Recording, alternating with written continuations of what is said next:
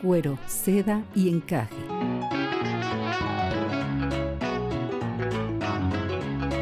Es un diálogo entre mujeres de temas que a todas nos importan, abordados mediante cuentos y relatos comentados. Ana, doctora en neuropsicología, y Cristina, maestra en educación, buscan profundizar en este meollo social cultural que va desde los aspectos más íntimos de la feminidad, el encaje, hasta los ámbitos que parecieran prohibidos o tabús sociales para las mujeres, el cuero, pasando por la suavidad y la delicadeza, la seda, para ser eternamente esa única piel en donde habitan muchas mujeres a la vez. Comenzamos.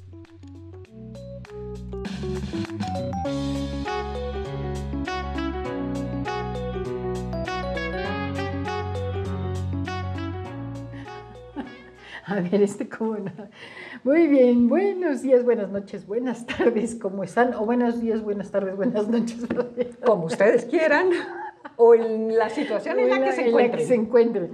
Nos da mucho gusto saludarlas, saludarlos, eh, como cada semana en Cuero, Seda y Encaje, ah, con estos, en esta serie de cuentos comentados. Eh, y bueno, pues saludándolos. Ana, ¿cómo estás? Muy bien, muy contenta Quiero aprovechar la oportunidad también para agradecerle a las que nos han estado siguiendo.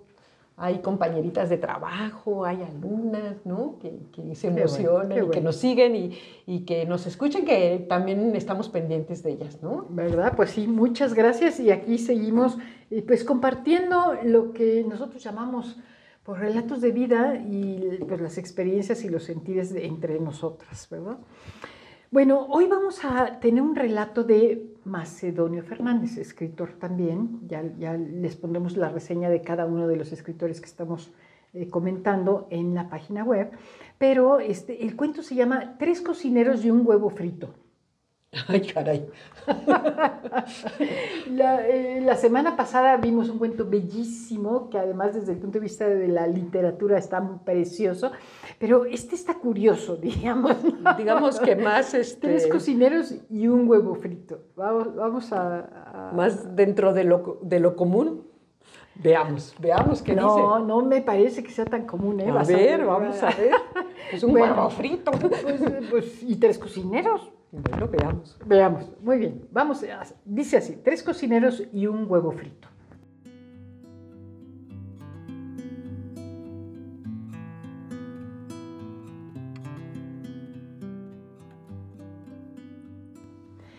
Hay tres cocineros en un hotel. El primero llama al segundo y le dice, atiéndeme ese huevo frito, debe ser así, no muy pasado, regular sal, sin vinagre. Pero a este segundo viene su mujer a decir que le han robado la cartera, por lo que se dirige al tercero. Por favor, atiéndeme este huevo frito que me encargó Nicolás y debe ser así y así. Y parte a ver cómo le habían robado a su mujer. Como el primer cocinero no llega, el huevo está hecho y no se sabe a quién servirlo, se le encarga entonces al mensajero llevarlo al mozo que lo pidió. Previa averiguación del caso, pero el mozo no aparece y el huevo en tanto se enfría y marchita. Después de molestar con preguntas a todos los clientes del hotel, se da con el fin con el que había pedido el huevo frito. El cliente mira determinadamente, saborea, compara con sus recuerdos y dice que en su vida ha comido un huevo frito más delicioso, más perfectamente hecho. Como el gran jefe de fiscalización de los procedimientos culinarios llega a saber todo, eh, todo lo que había pasado y conoce los encomios, resuelve dos puntos. Cambiar el nombre del hotel, pues el cliente se había retirado haciéndole gran propaganda, llamándolo Hotel de los Tres Cocineros y un Huevo Frito. Y estatuye o instituye en las reglas culinarias que todo huevo frito debe ser en una tercera parte trabajado por un diferente cocinero.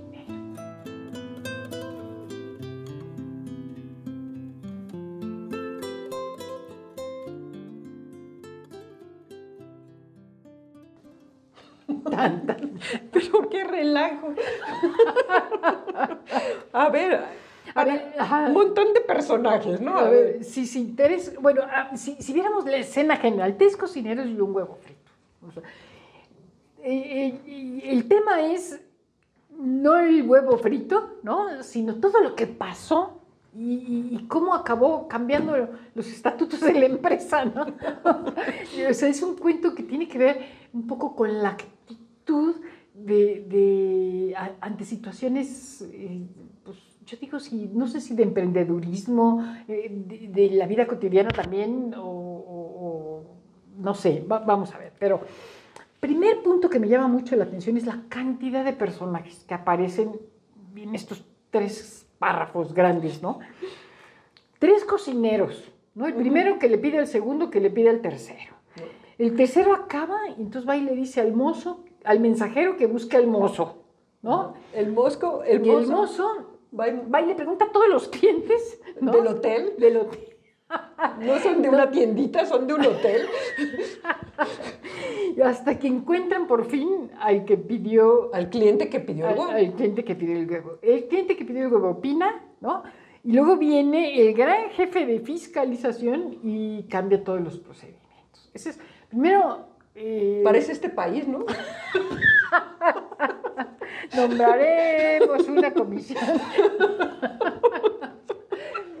Bueno, el caso es que hay, lo que me sorprende enormemente y es el punto, yo pienso, de, de mayor reflexión, es las casualidades, ¿no? O sea, todo sale diferente a como tú esperabas, ¿no? O sea, tú esperarías que el primero que le encarga al segundo, que le encarga al tercero es una irresponsabilidad, el que, el que no encuentra quién pidió el huevo y, y- y le tienen que preguntar a todo el otro, es, es otro de relajo y otra respons- irresponsabilidad.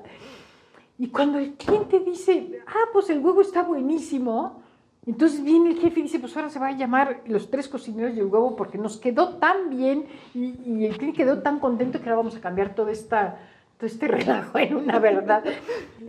No, no sé, no sé qué- qué pensar, o sea, es como decir, el cliente tiene la razón, aunque seas lo más improductivo posible, o, o hay otro lado que yo no le estoy sabiendo.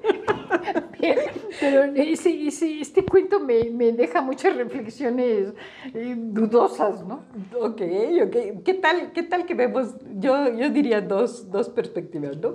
Uno es precisamente desde la perspectiva de la administración de un proceso, ¿no? O sea, todas nosotras debemos estar eh, seguramente en un trabajo, ¿no? O en la misma casa y tenemos que hacer una serie de procedimientos Dile al hijo que le diga al hermano que le que diga a la tía. ah, ¿no? A ver, este, ¿no? ok. Y este, podemos ver desde esa perspectiva si somos o no somos eficientes, si es correcto o no es correcto lo que está pasando y luego finalmente si se vale o no se vale cambiar las reglas del juego según los resultados, ¿no? Este, no quiero a- a- hablar nada de política, pero bueno, este, eh, ¿se vale cambiar las reglas según los resultados? Bueno, ese es un análisis. El otro que también se me hace interesante es cómo el huevo frío y marchito a una persona se le hace delicioso, que ese es otro tema. Y tiene que ver con mucho con lo que se dice en el cuento que mira detenidamente, saborea, compara con sus recuerdos. Seguramente la mamá le entregaba los huevos fríos y marchitos. Hoy tiene una experiencia que para otro pudo ser muy desagradable, Claro, pero para él era hermoso, lleno Estás- de, claro, de emoción, de sentimiento. Acabas de decir algo, una gran verdad. O sea, estamos hablando de una experiencia. O sea, y tienes toda la razón. O sea, el tema central fue la experiencia del, del cliente, ¿no? Que, que cambió este, desde esa perspectiva del- del cliente, definitivamente te demuestra clara y fehacientemente que tus juicios y tus recuerdos influyen para la toma de decisiones. ¿No? Sí, claro, claro. por Y que para él eso estaba lleno de una emoción sumamente placentera en su vida. Tan es así que salió recomendándolos Ah, ah, este, ah, a más no poder, ¿no? Entonces, ahora, desde la perspectiva, ahora desde el punto de vista empresarial del fiscalizador aquel, ¿no? Eh, el llamarle los tres cocineros y un huevo frito no tiene nada que ver con el asunto que gatilló, eh, digamos, la propaganda para el hotel. O sea, si él hubiera sido lo suficientemente sensible para ver que lo que había que eh, convocar en el público era la nostalgia, Puede ser, ¿no? entonces eh, el cambio del nombre hubiera tenido sentido. Si no, lo estamos viendo como lo, como lo Sí, sí, interpretamos no, al no, no, principio. pero- Cambió el resultado y cambió las reglas, ¿no? Pero digo, es que dices, para hacer un huevo frito, ahora a partir de hoy van a tener que intervenir tres personas. Pues yo no sé, este tuvo su experiencia eh, Existencial. existencial, pero el 99% de los demás, yo creo que no, se- no iba a ser así. No, no, no, no, por eso te estoy comentando. O sea, yo lo que juzgaría incorrecto, independientemente que tres personas para hacer un huevo, tres personas, el, mesero y el, digo, el mozo y el mensajero, cinco personas para hacer el huevo. Independientemente de eso es, uno, lo que tú dices, él toma la decisión de asumir un proceso improductivo, improductivo porque está Sí, despilfarrando sí, recursos, sí, ¿no? Pero además la falta de, eh, de entendimiento de qué es lo que provocó ese resultado correcto. Pero además de eso, es el cambio, las reglas conforme un resultado. O sea, cambié las reglas completas, o sea, las reglas desde la preparación del huevo hasta, hasta el nombre del hotel, de acuerdo a- al resultado del cliente. Pero ese resultado del cliente no lo está visualizando como debiera de visualizarlo. No, no, no. Ni de la perspectiva de la empresa, ni del o ser sea, humano. Él, él- él no se está enfocando en la experiencia, se está enfocando en el proceso. Y eso me lleva a mí a la reflexión de decir, bueno, um, ah, ¿cuántas veces no, no- no te pasa que, que tú dices, es que esta situación a mí no, no, no me satisface porque el resultado no es lo que yo esperaba. Y hay gente que se empeña en decir, es que hicimos esto, más esto, más esto. O sea, el hay gente que se enfoca en el proceso y, y independientemente de que el resultado, y aunque te puedan decir, oye, es que me parece que está, quedó un poco grande, ¿no? No, no, no, es que lo que tú no has visto es... Entonces, creo que la verdadera reflexión está entre el proceso y el resultado hecho, eh, hecho una experiencia, ¿no? Exacto. Ahí, ahí tienes toda la razón. O sea, eh, definitivamente, si lo aterrizamos a, nues- a- a nuestra vida cotidiana. A la vida cotidiana, ¿no? Este, uno, es verdad. O sea, muchas veces hacemos eh, y nos afanamos en tratar de obtener algo, en tratar de hacer algo, en tratar de regalar algo. Y eh, le metemos mucho esfuerzo y finalmente el resultado no es o lo que esperábamos o no es lo que se esperaba. Ujú. ¿no? Y como no es lo que se esperaba y le metimos mucho esfuerzo, entonces defendemos el proceso. Sí, sí, sí, entonces dices, ¿cómo? Pero y si hicimos, pero pues, a No. ver, entonces, ¿no? Y es, y es lo típico que pasa, por ejemplo, en, en- en muchas veces en el trabajo, ¿no? Te dicen, oye, este, oye, pero es que me llevé ocho días. Pues sí, pero, pero no funcionó. Y fulanito lo hizo en tres horas y, y era lo que se quería. Sí, ese es el tema, o sea, a ver... Y ajá. bueno, entonces, ese fulanito que lo hizo en tres minutos, lo que tú te tardaste ocho, Ocho días, días. ¿qué atributo tiene que tú no tuviste? Esta sensibilidad que te estoy diciendo de que aquel seguro que le prestó atención a lo que se necesitaba, lo que se estaba pidiendo, cuál era el fin último y, y no tanto qué pasos dar para obtener el, el- el- el objeto Sí, o el resultado. ajá, ¿no? ajá. Entonces, finalmente es una lección sobre, sobre sensibilidad, ¿no? También, ¿no? O sea, eh, ¿qué sensibilidad tienes tú para detectar ante una necesidad cuál es la verdadera necesidad y cuál es finalmente eh, la razón o el motor que podría hacer que esa experiencia se repita?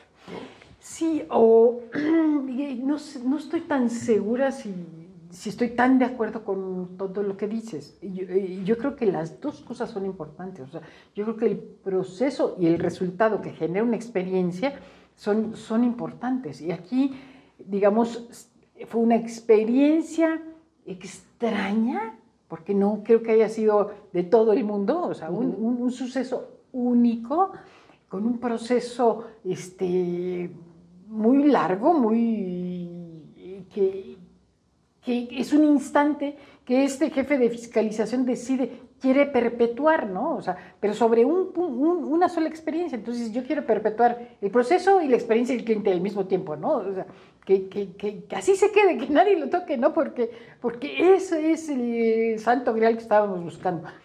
Pues sí, pero si un solo cliente te dijo eso y tú estás emprendiendo, este, yo me iría con mucho cuidado con nosotros 20, ¿no? O sea, pero no me cargaría solo la sensibilidad, ¿me entiendes? Yo creo que las dos cosas son importantes, el proceso y, la experiencia.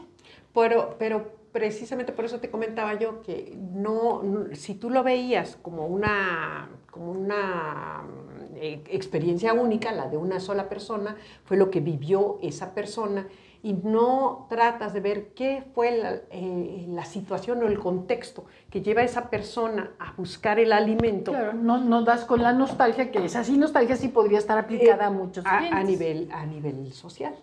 Entonces, muchas veces nos enfocamos o nos fijamos, nos atoramos en, un, en una sola visión, ¿no? en una sola perspectiva, pero...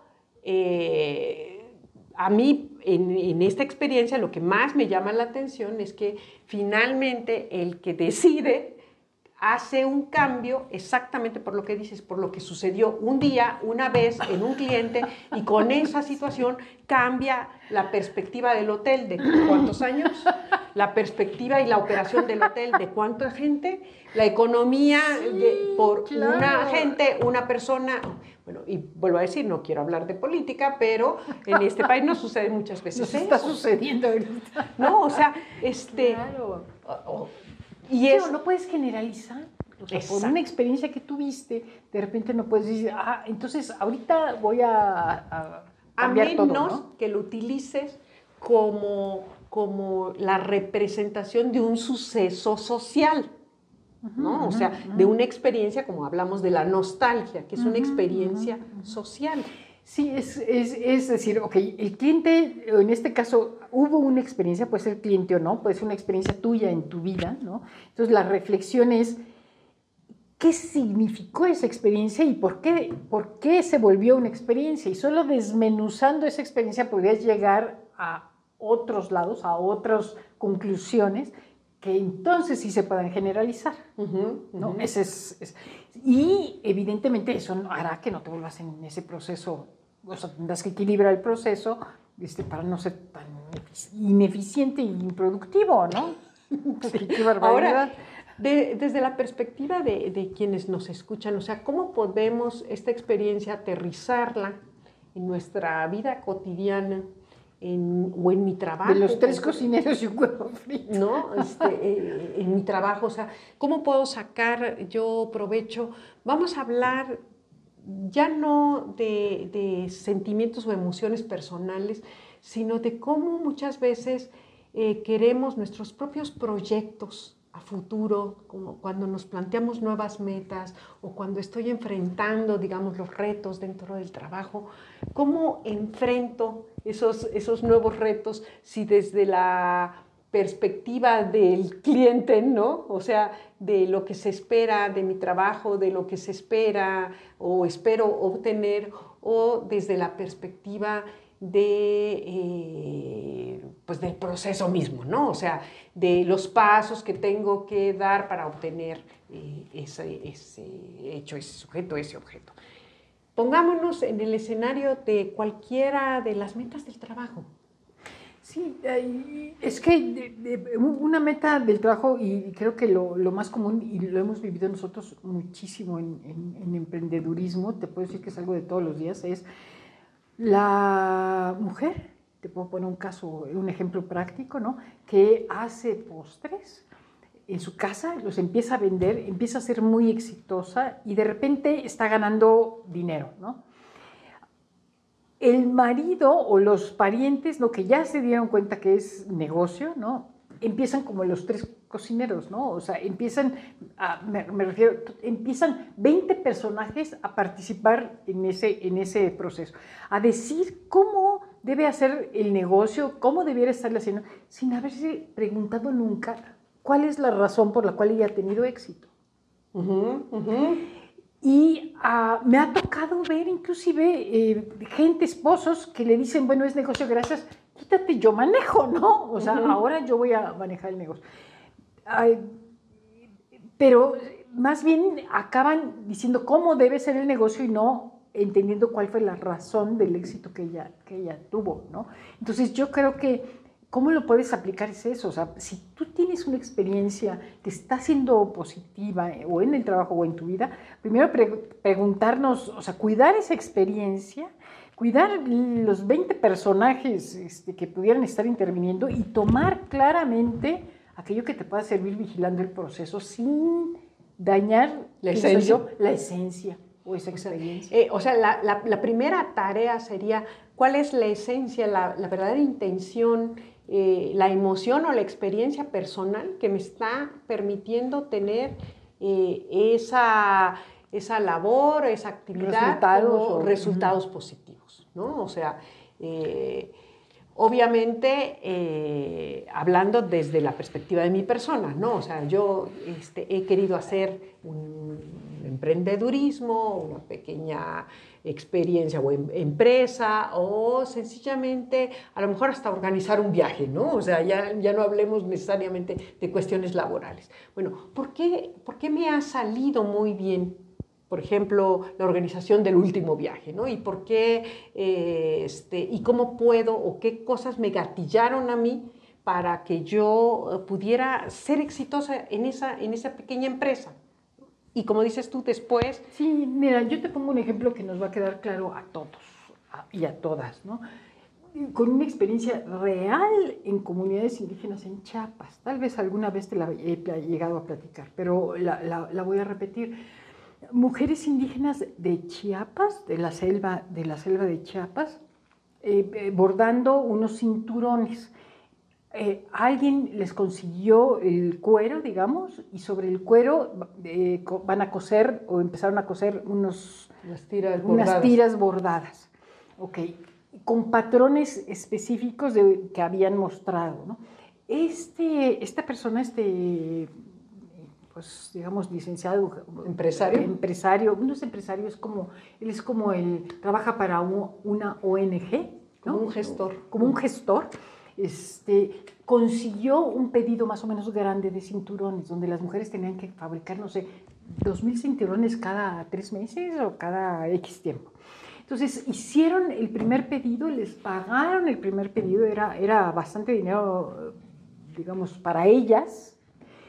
Y al, a, la hora que llegó el segundo pedido, después de los primeros 2.000, por, por así decirlo, se pararon en seco ellas y dijeron, ya no queremos hacer eso. Porque no quieren hacer eso si significa más dinero. No, no, no, simplemente porque se nos está secando el corazón. Esa fue su respuesta.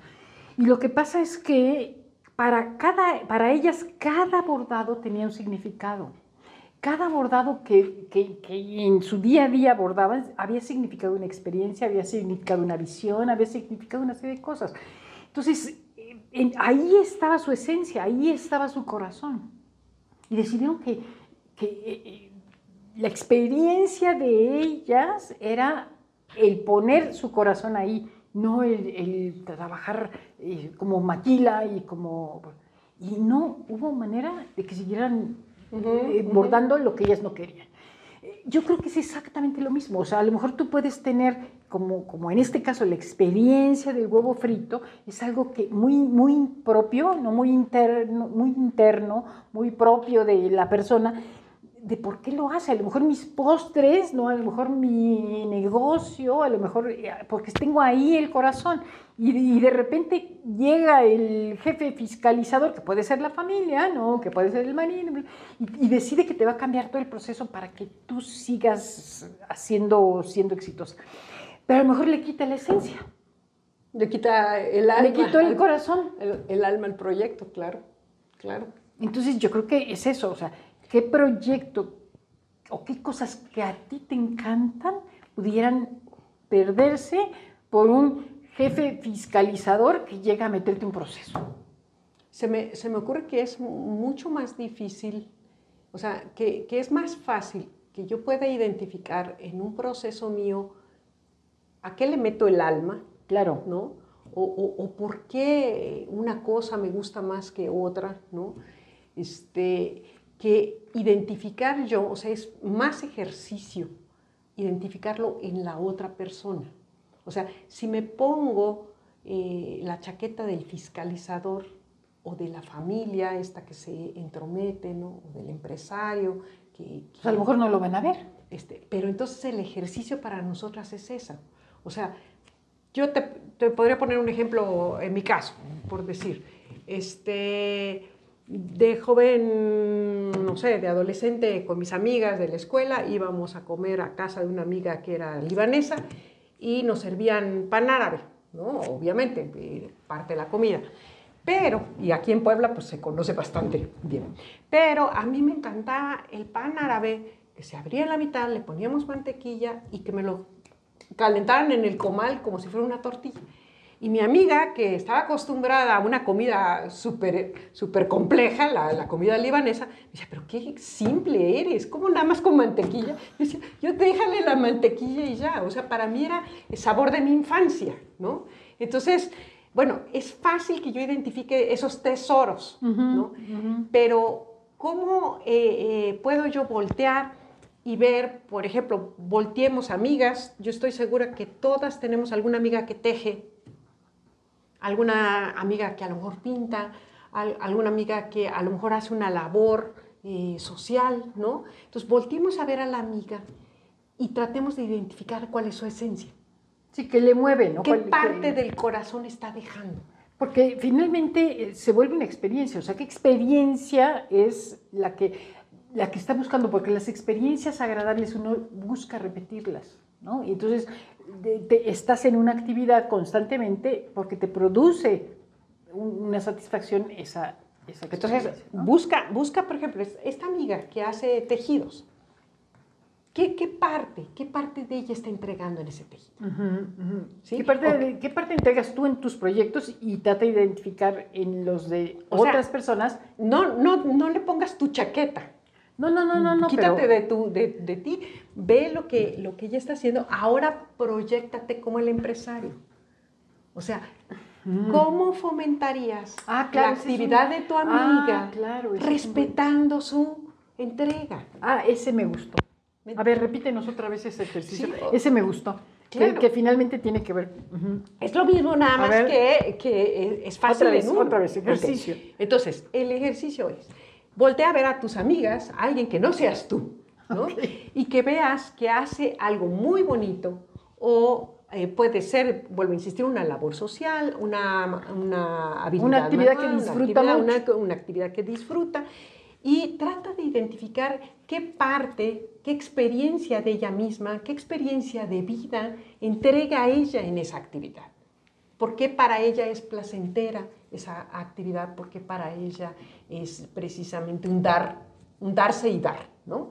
Ok, una vez que la has identificado y viendo esas características, trata de ser tú entonces como este fiscalizador. O sea, como si fueras como el si empresario. como, como que fueras el empresario y que quisieras tú proponerle eh, un proyecto de cómo crecer, cómo expandir el negocio o convertirlo en negocio, pero sin perder la esencia y el corazón de tu amiga. Sí, sí, y, y- O sea, en pocas palabras, en el ejemplo que nos pusiste de Chiapas, ¿cómo hubieran podido las mujeres indígenas seguir vendiendo sin perder, el, el, negocio, corazón. Sin perder el ¿no? corazón. Muy bien. Wow, pues menudo. Va- menudo tarea. Está interesante Está porque, interesante. porque es, es ponerte un reto, es, es- es más fácil trabajar con uno, ¿no? Este, que, que encontrar o, tener o desarrollar lo que comentábamos, esa sensibilidad en el otro, ¿no? del, Oye, no me pises, sí, pero ¿cuántas veces vas tú y tú pisas al otro, ¿no? Entonces, bueno, trata de ver dónde pones el pie. Pues bueno, ahí está la tarea. Les recordamos que van a poder consultar este cuento en cuero, seda y encaje.com.mx y que tenemos también nuestra página de Facebook con el mismo nombre. Gracias, Ana. Bueno. Nos vemos la próxima semana. Nos vemos la próxima semana. Para todas. Cuero, seda y encaje